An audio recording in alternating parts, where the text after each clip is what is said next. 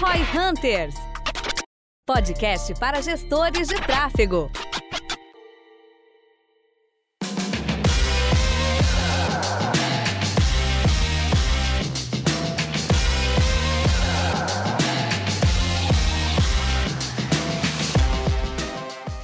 São as melhores práticas e qual é a melhor maneira de se fazer criativos, testar criativos? Existe um padrão? Existe uma quantidade? Existe algum template, alguma coisa do gênero? O que vocês acham? Ah, a parada é o seguinte, né? O criativo ele é determinante no sucesso da gestão do seu, do seu portfólio de tráfego para conseguir tanto ter mais CTR, por consequência mais cliques e por consequência maiores conversões. E hoje a gente quer discutir um pouco das técnicas que a gente pode utilizar para conseguir expandir ou ter uma estratégia mais interessante para construir melhores criativos e mais criativos. Cara, eu já subestimei muito a importância de criativo, mas aí depois, à medida que stories e vídeo foram ganhando cada vez mais espaço e a galera foi lendo cada vez menos, eu fiquei cada vez mais preocupado com isso, né? Como é que você faz criativos melhores. Assim, isso se você coloca muito texto, ele nem roda. Então, ou você é foda de criativo, ou sua campanha não roda. E hoje, assim, eu acho que pra maioria dos negócios deve ser um dos canais, cara, no mínimo top 3, só tem que saber criativo. É, tipo, uma, uma opinião que eu tenho, assim, é de que, tipo assim, fazer alguns criativos, deixar tua campanha rodando e aí vai otimizando aos pouquinhos. Mas sim, tem que criar novos criativos até a tua campanha ter a performance que tu quer.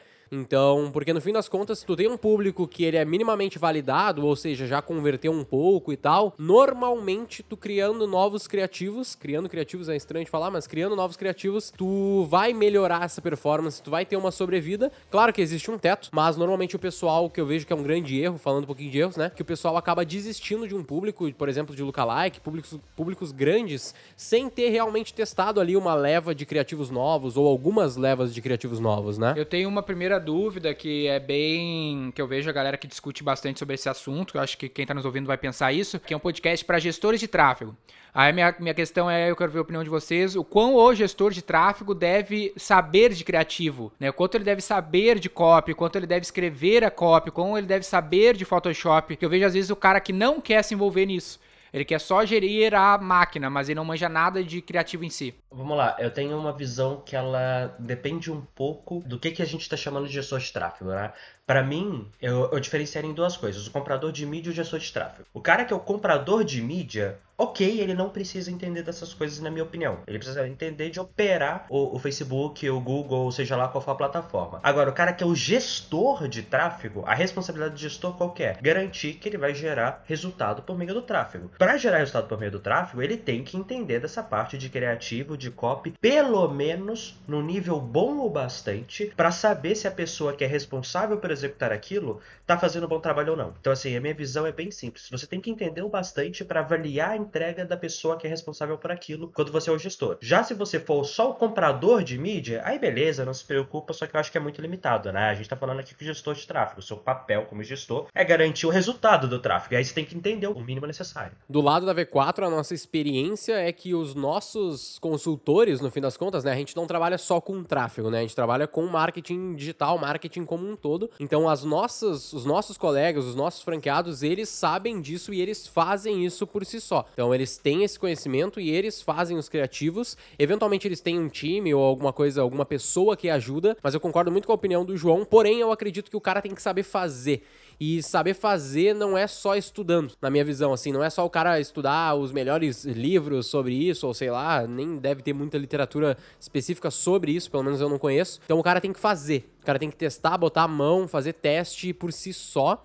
E eu acho que só fazendo na ferramenta mesmo, né? É porque uma das coisas que a gente já falou aqui é que a, o criativo ele não precisa ser algo robuscado muitas vezes, que negócio artístico, bonitão, que só um diretor de arte pode tocar. A, aquele papo que a gente já falou, às vezes o feio vende, às vezes uma arte simples, uma foto, é um tipo de criativo que te, tem que sempre se testar. Então, às vezes, se tu, beleza, tu é o cara que só compra mídia e tu conta, tu é tipo uma dupla, né, que a gente chama aqui na V4, é o cara mais analítico e o criativo. Mas, bah, o criativo não tá entregando, ele tá enrolado ele tá perdendo um tempo. Pô, vale a pena às vezes tu testar umas fotos ou tu manjar o mínimo de Photoshop, dar uma alterada de cor, de background para fazer um teste AB, saber escrever um texto para eventualmente fazer uns testes com maior velocidade e não ficar de mãos atadas esperando tua dupla ali, o teu criativo te entregar novas peças para veicular, né? Eu concordo. É, você falou de literatura, cara, eu aprendi muito sobre criativo lendo livro de propaganda antiga. É, eu li os livros do Ogilvy, Ogilvy Design, é, não, Ogilvy Marketing. Ele falava muito sobre essa parte, ele falava de long copy e de criativo para capa de revista. Achei bem... Deu para tirar bons insights, mas realmente tem pouca coisa, né? Acho que um negócio legal do pessoal do Digital Marketeers que é o Ad Grid, que é uma forma de você conseguir pensar em muitos criativos para você fazer rapidamente e não ficar. Acho que um dos maiores problemas de criativo, copy de modo geral, é ideia de criativo, né? Tipo, não precisa ser bonito, beleza. Mas o fato de não precisar ser bonito e rebuscado não significa que é fácil pensar em novos criativos. E o Ads Grid consegue ajudar bastante nisso aí. É, isso do Ad Grid, quando a gente descobriu lá do Digital Marketers que eles falaram sobre isso, se eu não me engano, eles até registraram essa marca da Ad Grid agora, né? A gente até comentou de trazer isso no episódio. E aí, assim, desde que a gente descobriu aquilo, aquilo foi um turning point na hora de principalmente começar as nossas campanhas. Porque quando tu vai começar as campanhas que tu tem que fazer, na minha visão, pelo menos na minha opinião, tu tem que fazer um, uma grande quantidade de testes. Né? Não adianta tu começar com um argumento na tua campanha, pensando que tu tá começando uma, uma nova campanha mesmo do zero, não adianta tu testar um argumento, um criativo, uma copy. Na minha visão, tu tem que testar ali uma grande variedade de coisas e o EdGrid ele faz justamente isso, que ele faz o quê? Ele faz literalmente o cruzamento entre públicos e argumentos. Então tu literalmente pensa num gridzinho que tu vai ter as tuas colunas vão ser os teus públicos. Então tu vai ter ali, digamos, quatro colunas que vão ser o público A, B, C e D, são os teus principais públicos. E aí tu vai ter linhas, né, que vão estar tá ali cruzando, né? Como é que é o termo? Acho que é tem o paralelo e daí tem o Transversais? Transversais, se eu não me engano, que cruzam, né? Que cruzam, né? Então, voltando, tu vai ter as colunas, que vão ser os teus públicos, e daí tu vai ter as linhas, que vão ser os teus argumentos. E aí, nesse cruzamento entre público e argumento, tu vai desenvolver aquele argumento para aquele público. É, então vamos, vamos, vamos entender o linha de raciocínio. Primeiro aspecto, pelo menos de 3 a 4 públicos tu tem que ter. Pensa lá, vai ser segmentação do conjunto de anúncio e tudo mais para definir, assim, quatro colunas, cada coluna um público. Ah, homem e mulher, diferentes, diferenças entre a tua persona. Ah, tem o, uma pessoa é homem, outra pessoa é mulher, outra é criança, outra é idoso, por exemplo. Aí beleza. Agora, quais são os hooks que o pessoal chama lá no digital marketing, né? Quais são os ganchos para conectar com esse público? Por exemplo, poupe, ganhe mais tempo, produtividade, ganhe mais dinheiro, medo, esperança. São ganchos que conectam com o teu público. E aí, para cada gancho, tu vai construir um criativo para cada público. Tu vai fazer essa intersecção né, entre as colunas e as linhas para criar aquele criativo. Então, vamos dizer, se eu de de determinei quatro hooks, né, quatro, quatro ganchos, então para cada criativo eu vou, para cada público eu vou ter quatro criativos, um criativo para cada gancho. E aí eu vou ter formas diferentes de abordar aquele público e ver qual gancho funciona melhor com cada público. É, acho que uma coisa legal disso aí é quando você consegue já começar a campanha com um mínimo, assim, o um mínimo pro Facebook trabalhar, né? Acho que um dos erros que eu vi.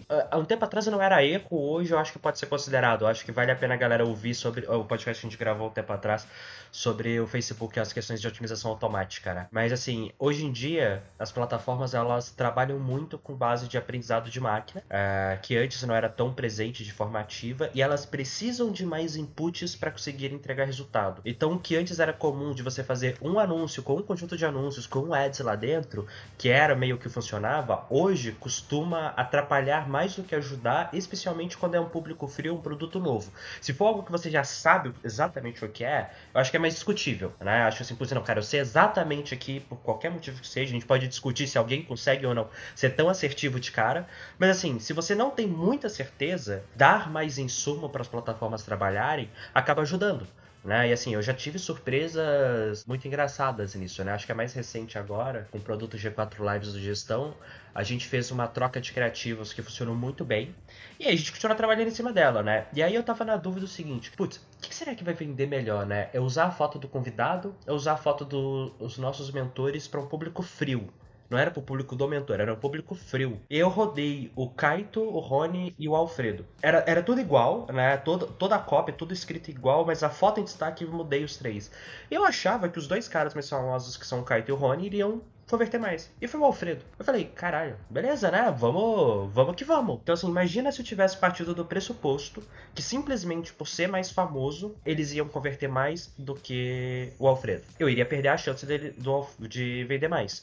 Então, assim, você dar mais insumo, testar mais coisas, ajuda, inclusive, a aumentar sua chance de sucesso na atual realidade das plataformas de anúncio, né? Pelo menos Facebook e Google funcionam assim. Twitter eu não tenho tanta certeza, as outras... E aí as outras depende. Mas eu acho que até tu citou do Ogilvy, ele é um grande publicitário, assim, histórico, e a grande diferença que a gente tem em relação à publicidade tradicional e o digital é a chance de, de testar diferentes hipóteses, né? Isso é, é o grande lance, porque na época do Ogilvy, ele tinha que, meu, pensar muito em como acertar aquele criativo genial, porque ele só tinha uma chance. Ele ia botar 50 milhões de reais na TV e se ele errasse o criativo já era, não ia ter a segunda chance dele testar outro. Agora não, cara, agora tu pode escolher o gancho, por exemplo, vamos fazer a campanha pro gestão, um dos ganchos é a autoridade dos mentores. Aí, meu, dentro daquele, daquele gancho eu posso colocar cada um dos mentores para ver qual performa melhor, ao invés de eu apostar tudo no Thales, tudo no Alfredo, tudo no Nardona, eu testo e eventualmente eu não sei como o público vai, vai, vai se comportar, o que de fato as pessoas vão conectar melhor. E o grande lance de fazer essa divisão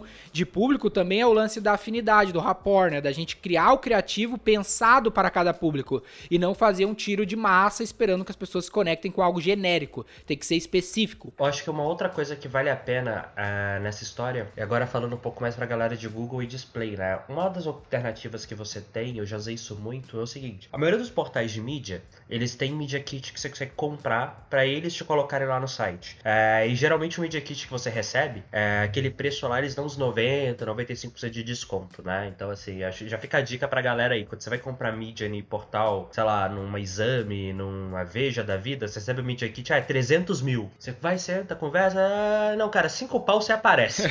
quase sempre você deu. Não, quase sempre assim, uns descontos absurdos, né? Só que é ainda assim o investimento mínimo é alto. Então o que, que eu aprendi a fazer, cara? Eu vejo quais que tem Google Display e rodo vários criativos lá e vejo duas coisas. Primeiro, vem algum resultado né? Vai vir qualquer resultado, se sim ou não. E depois, veio o resultado, antes de eu ir e fechar com as pessoas a campanha, eu já testo qual que é o criativo, achar, uso o display do Google naquele site para ver qual que vale a pena escalar para uma campanha, aquelas que eu compro mídia direto do site, né? Então, é uma dica também, tipo, cara, você pode usar vários criativos numa escala menor, até para você testar qual que valeria a pena você fazer uma campanha gigantesca e fechar exame para vender o seu negócio, por exemplo. Usei muito isso e, cara, me ajudou a melhorar muito o meu ROI, porque o meu retorno com esse tipo de investimento era uma bosta até eu me tocar que eu podia fazer isso. Assim, foi de, cara, sempre dava prejuízo, ao ponto de eu quase desistir. Até uma hora, sei lá, acender uma luzinha e falou, cara, deixa eu testar isso aqui, será que faz sentido?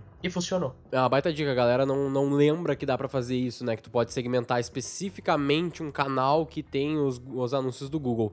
Mas uma, uma questão que eu queria falar do Ad Grid ali, pra galera que vai começar a usar e pesquisar sobre isso, é barbada de achar isso na internet também, para vocês verem templates e tal. A gente pode deixar. Tem artigos no perfil, na, no blog da V4. Exatamente, tem lá dentro também pra gente, pra vocês se acharem. Mas mas uma dica que eu queria dar é que tem uma galera que às vezes eu pego que o cara se empolga, tá ligado? Tipo, ele, porra, beleza, add grid, daí eu vou fazer os meus ganchos, eu vou fazer 7 ganchos, 8 ganchos, 10 ganchos e rodar tudo isso junto. E aí, tipo, cara, legal que tu tem 7, 10, 12 ganchos, mas pega os primeiros quatro, né? A minha dica é sempre trabalhar ali com quatro ou cinco no máximo criativos por conjunto, falando de de Facebook, tá? E ali dentro do Google tu pode trabalhar mais ou menos esse mesmo número, a não ser no search, que daí é uma outra discussão, que normalmente eu trabalho com até 3, que é a minha dica. Mas o ponto é que se tu tem muitos criativos, não joga tudo junto no mesmo balaio. Pega e faz grupos, grupos de 3 e 4, testa eles, roda, aí depois tu vai analisar depois de uma semana, dependendo da verba, 15 dias, analisa, vê quais que não funcionaram e aí pega aqueles que tu não usou e substitui. Beleza, eu tenho quatro aqui, desses quatro, dois não funcionaram, mas eu tenho outros seis na mão que eu não usei ainda. Desses seis, pega dois, joga em cima desses que não funcionaram e vai fazendo esses testes de semana em semana. Aí, aí, agora eu tenho uma pergunta pra você sobre criativo nessa área, porque eu acho que a gente tem uma abordagem diferente e vale a pena discutir. Vamos lá, você colocou quatro, dois funcionaram, dois não funcionaram, né? Na mesma campanha, vai. Quando você vai testar novos, você prefere subir, simplesmente substituir na mesma campanha ou criar uma nova campanha com esses dois novos? Tipo, repete os dois que funcionaram e, colocar do, e coloca esses dois novos. É, né, eu sei, eu sei como é que faz, que a gente discutiu isso num outro, num outro podcast. A gente testa sempre colocando na mesma campanha. Tipo, no mesmo conjunto ou na mesma campanha a gente adiciona, a gente duplica e aí a gente coloca ali para testar contra um contra o outro. Quando isso não dá certo, tipo assim, às vezes acontece do Facebook continuar gastando naquele criativo que tá dando certo e foda-se o novo, tipo, ele não se a importa. gente tem, mas tem campanha de teste, né? Aí, aí que tá, é isso que eu ia falar. A gente daí tem uma campanha de teste. Ela só testa a criativa. É, aí, tipo, essa campanha de teste, a gente tira todos, entendeu? Então, tipo, ali, a gente tem lá quatro criativos. Ela só serve para testar. Exatamente, a gente tem quatro criativos e daí dos quatro, dois funcionaram bem, beleza. A gente pega esses dois, joga pra uma campanha perpétua. Na campanha de teste, a gente tira todos e bota quatro novos, entendeu? Entendi. É, porque assim, que eu falei, eu sempre quando eu vou testar coisas novas, eu coloco, crio uma nova campanha do zero pra reduzir esse negócio do Facebook gastar, continuar gastando os antigos e os novos não ganharem nenhuma atenção, cara. E eu tenho um problema crônico nas minhas contas de anúncio que sempre acontece, eu não entendo porquê. Tanto que eu vou até testar, ver se isso melhorou recentemente, porque era tão crônico, mas tão crônico, que eu até parei de testar o jeito que vocês fazem. Fala real, vou voltar a testar e ver o que acontece. É, traz o feedback pra nós depois. Em resumo, pessoal, quatro co- eh, três coisas, em resumo, três coisas que vocês conseguem cruzar para criar, sempre ter novas ideias para criativo, que é público, gancho e formato. Então pensa lá, diferentes perfis da tua persona, do teu cohort, diferentes ganchos, né, autoridade, escassez, medo, enfim, infinidade de ganchos. Lembrando que medo é muito bom, tá? É. Medo e esperança, assim, Medo e são esperança são os dois principais. Os, é, né? os dois principais, então pensa, Pensa, bem pega nisso. todos os vieses cognitivos, todos os gatilhos mentais, tudo isso pode virar gancho. E por fim, o terceiro aspecto é formato: vídeo, bumerangue, imagem, imagem sem design, imagem com design, diferentes formatos. Tu vai começar a ter várias possibilidades em- fazendo cruzamentos dessas três, desses três aspectos. Uma dica sim é que a galera, principalmente a galera que tá começando, eles estão acostumados a rodar posicionamento automático e a maioria tá, tá acostumada a rodar posicionamento automático sem personalizar os criativos. O cara pega uma imagem quadrada, joga lá e beleza. E aí ele vai rodar aquele quadrado em tudo que é lugar que pode encaixar o quadrado dentro do Facebook. E aí beleza, tu tá testando Aí roda o stories com aquele quadrado é, roda né? o Stories com o quadrado. as- eh, tinha até problema antigamente no Stories que tu tinha muito texto e a imagem quadrada, daí o texto ficava por cima da imagem, tu não conseguia É, ler. direto aparece esse tipo de anúncio. É, mas agora eles resolveram colocar um backgroundzinho no texto. Mas não é o caso. O ponto é que quando tu tem um, um argumento, por exemplo, de medo, e aí tu tá testando esse argumento no feed, esse argumento funciona bem no feed e pode funcionar ainda melhor no stories. Então, se tu fazer essa, só essa divisão de, tipo, de repente trabalhar só o stories num teste, trabalhar só o feed, trabalhar um audience network, sei lá, se funciona pra ti. Isso é, isso é um lance que eu discuti bastante aqui na V4, que era a divisão do Facebook e Instagram lá dentro do gerenciador de, de anúncios, porque a gente converte muito mais caro no Instagram os leads, mas eles têm um custo por venda bem menor do que no Facebook. Então isso, isso é meio chato de fazer, mas eu pelo menos acho necessário. É, eu não sei como é que o João faz. Tu trabalha junto, tu separa? Como é que tu faz, João, na- nas, na- nas tuas campanhas? Depende muito das campanhas, cara. Depende muito, assim. Eu prefiro começar junto, aí eu faço aqueles criativos personalizados por placements, né? Então, Sim. dentro do ad, do ad eu coloco os placements certinhos e depois eu vou acompanhando e, cara, eu vejo, putz, o que, que vale a pena filtrar? Vale a Via pena detalhamento filtrar... É, eu vejo os detalhamentos e vejo, cara, filtro idade, filtro gênero, filtro placements, o que que, que que tá fazendo sentido ou não eu filtrar? É, Então, pra mim, eu sempre começo amplo e depois vou afunilando, a não ser quando eu tenho alguma coisa muito específica que, cara, não adianta. Exemplo, campanha mandando gente pro Telegram. Cara, eu só faço stories do, do- Eu faço só stories no Instagram. Eu não vejo sentido fazer feed ou desktop porque o cara tem que estar no celular e tal, né? Ou então, putz, é, eu vou colocar a campanha para um podcast no Apple Podcasts. Cara, eu filtro só stories Instagram de quem tem iPhone. Porque eu sei que Android nem adianta. Então, assim, tirando casos que eu já tenho uma noção muito boa de que, cara, tem que ser aquilo porque o resto é ruim, seja por histórico, seja por lógica, né? É, esse do Apple Podcasts é lógica. Não faz sentido eu colocar um link do Apple Podcasts para alguém que usa Android. né? Tipo, um ponto, não faz sentido. Alguns são mais por experiência, tipo o link do Telegram. Cara, isso no Instagram funciona muito melhor do que todo o resto, é, por histórico de teste. Mas tirando esses casos, eu começo amplo e afunilo. Maravilha, é exatamente o que a gente faz aqui também. Frase final aí, João. a frase final de hoje é: testem os criativos. Ela é bem simples, mas eu acho que ela é bem real, sabe? A galera fica perdendo muito tempo em otimizar budget, de otimizar. Cara, é, público. Fica muito na landing page, eu geralmente vejo isso. Trabalha muito na landing page, é, mas não tá, não se dedica aos criativos. E assim, cara eles são mágicos. Maravilha. Lembrando então, se você, você que está nos ouvindo aí, pode seguir a gente no Instagram também, é o nosso melhor canal, o canal principal ali para falar de todos os aspectos, mas também para falar bastante sobre o Roy Hunters, é o V4 Company, e também, por favor, sigam o João Vitor aí, arroba João Vitor, Instagram mais fácil do Brasil, né? Sempre lembrando disso. Todos os conteúdos e as ideias que você queira que a gente fale aqui dentro do podcast, esses são os nossos canais. É isso aí. Eu sou Daniel Lippert, fundador da V4 Company. Eu sou Guilherme Lippert, Equity Partner da V4 Company. E o nosso negócio é vender o seu.